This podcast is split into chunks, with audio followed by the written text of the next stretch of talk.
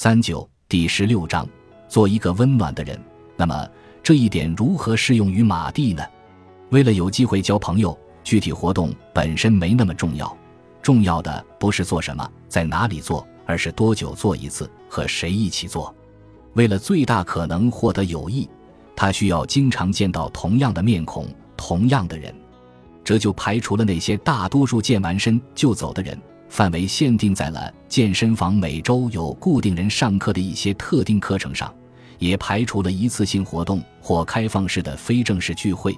范围限定在了一天中某个固定时间去公园遛狗的人。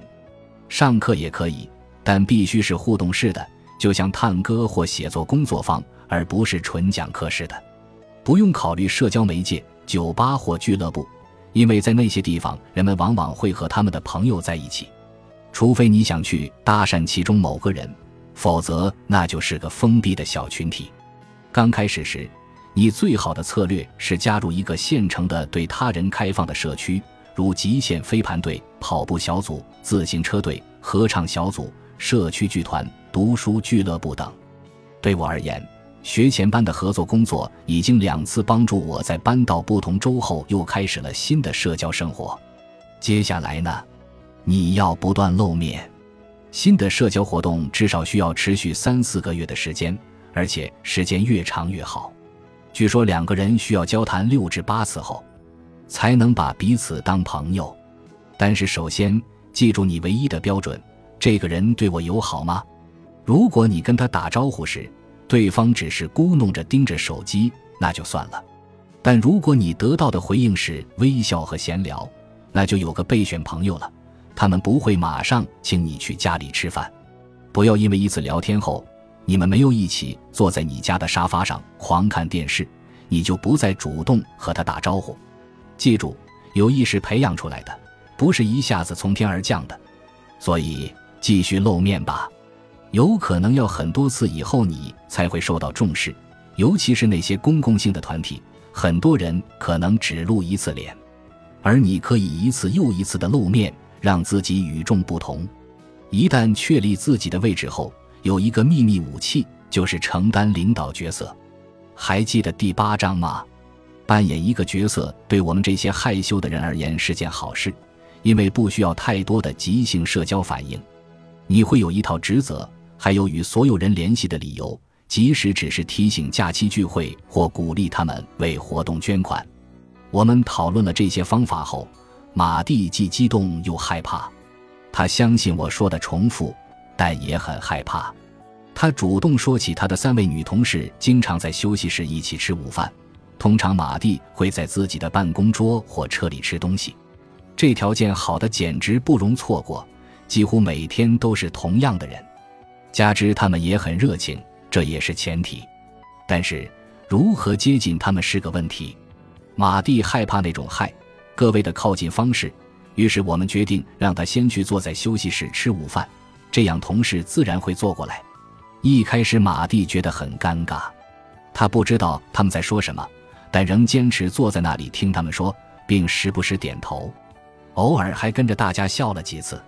他不停地提醒自己，他们很友好，他们很友好。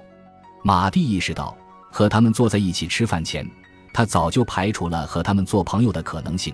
因为有两个同事年龄比他大些，另一个女孩是实习生，他原以为自己需要有更多共同点、年龄背景相仿的朋友。回想到这些，他也意识到自己一直渴望别人主动和他交往，而别人却以为他只想自己待着。这实际是对彼此无声的巨大误解。马蒂不清楚这次加入他们的午餐能否算顺利。但当天晚上，他在脸书上收到了其中一位同事加好友的请求。马蒂说：“我还有很长的路要走，我不知道我们能否成为好朋友，但这个开端还不错。记住，如果对方友好，你们就有可能做朋友。想想你对哪些人友好，还有可能对谁友好。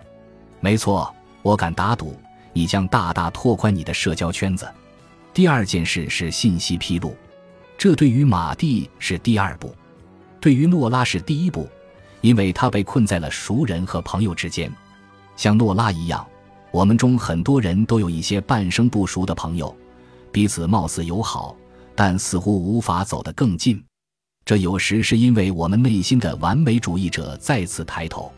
诺拉说：“好像没人想走得更近，大家都在忙生活、忙孩子、忙工作。”诺拉没有意识到，他是在等一个看着想走近的人，一个明确想走近他的人。他想要这种确定性。他也从没意识到，是自己希望对方能主动开始轻松有趣的谈话，并邀请他一起做点什么。他在等清晰和聚焦的友谊，因此在无意中屏蔽了很多人。尽管身边有很多朋友，但他还是认为自己得从头开始。那么，如何更进一步呢？我们用的术语“信息披露”，就是与他人分享我们的想法、行为和感受。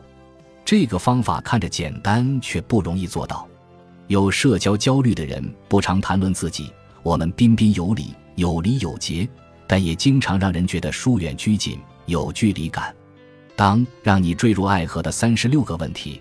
这篇文章在网上被不断转发时，信息披露也被大量媒体谈及。网上有很多关于这些系列问题的文章，比如我问了一个陌生人这三十六个问题，看看我们是否会相爱。结果我们确实相爱了。《纽约时报》上刊登了一篇要爱上任何人这样做的文章。对失恋的人来说，这些文章看着像灵丹妙药。这些问题的背后其实是临床研究。一九九七年，心理学家阿瑟和伊莱恩·阿隆以及来自不同州的几位同事发表了一篇论文，题目平淡无奇：产生人际亲密关系的实验过程和一些初步发现。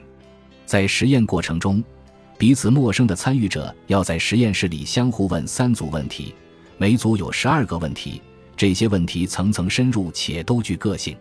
第一组问题包括：你在生活中最感激的是什么？你对自己如何死去有什么神秘预感吗？第二组问题更深入一些，有没有什么事是你一直梦想要做的？为什么你还没做？你的家人之间有多亲密、多温暖？你觉得你的童年比大多数人都快乐吗？第三组问题又深入一步，告诉你的同伴你喜欢他们什么。你要非常诚实，说一些你可能不会对初次见面的人说的话。分享一个私人问题，问问同伴他可能会怎么处理，并请同伴反馈他认为你对所选问题的感觉。但这项实验并不是为了让人们坠入爱河，这三十六个问题只是为了让研究参与者在实验室的环境下能产生亲近感和亲密感，不涉及人们自然产生情感的混乱。这些问题是为了消除实验的可变性，而不是为了让人携手进入婚姻。不过。当听说两名参与者在实验中相遇后来结了婚时，研究小组也隐约感觉到了这三十六个问题的神奇威力。二十年后，媒体得知了这一实验，把这三十六个问题当成了爱情秘方。其实这些问题并不神奇，相反，研究人员认为这种持续加深、相互了解、个人化的信息披露能让你喜欢上对方，也能让对方喜欢你。这三十六个问题通过快进的信息披露，使人产生了亲密感。在遇到新朋友时，我们通常会闲聊，这是谈话双方在社交上的试车，确实很重要。但“闲聊”二字也说明谈话只出及表面，内容大都是在聊交通、天气、同事病了、周围在传什么小道消息等。相比而言，信息披露是关于你自己的。重复一下。信息披露是分享你的想法、行为和感受，什么话题并不重要，即使是无聊的闲聊也可以转为披露。例如，谈论天气可以是披露，你很高兴天气变凉了，因为秋天是你最喜欢的季节；或者前些年你更喜欢夏天，但现在你受不了炎热了；或者在你小时候，每次下雨你和弟弟都会救出人行道上爬着的虫子，然后把它们装进罐子带回家。这让妈妈很是气恼。看，你还是在说天气，同时也在谈论自己的趣闻，这可以作为你们谈话的开始。当我与世界各地的马蒂和诺拉们谈到信息披露这一步时，下一个问题往往是：那我该谈些什么呢？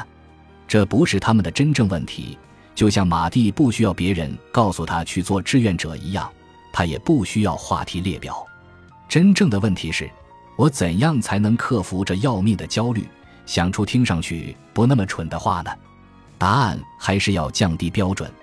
我们认为自己必须有趣、好玩或不费力，这压力太大了。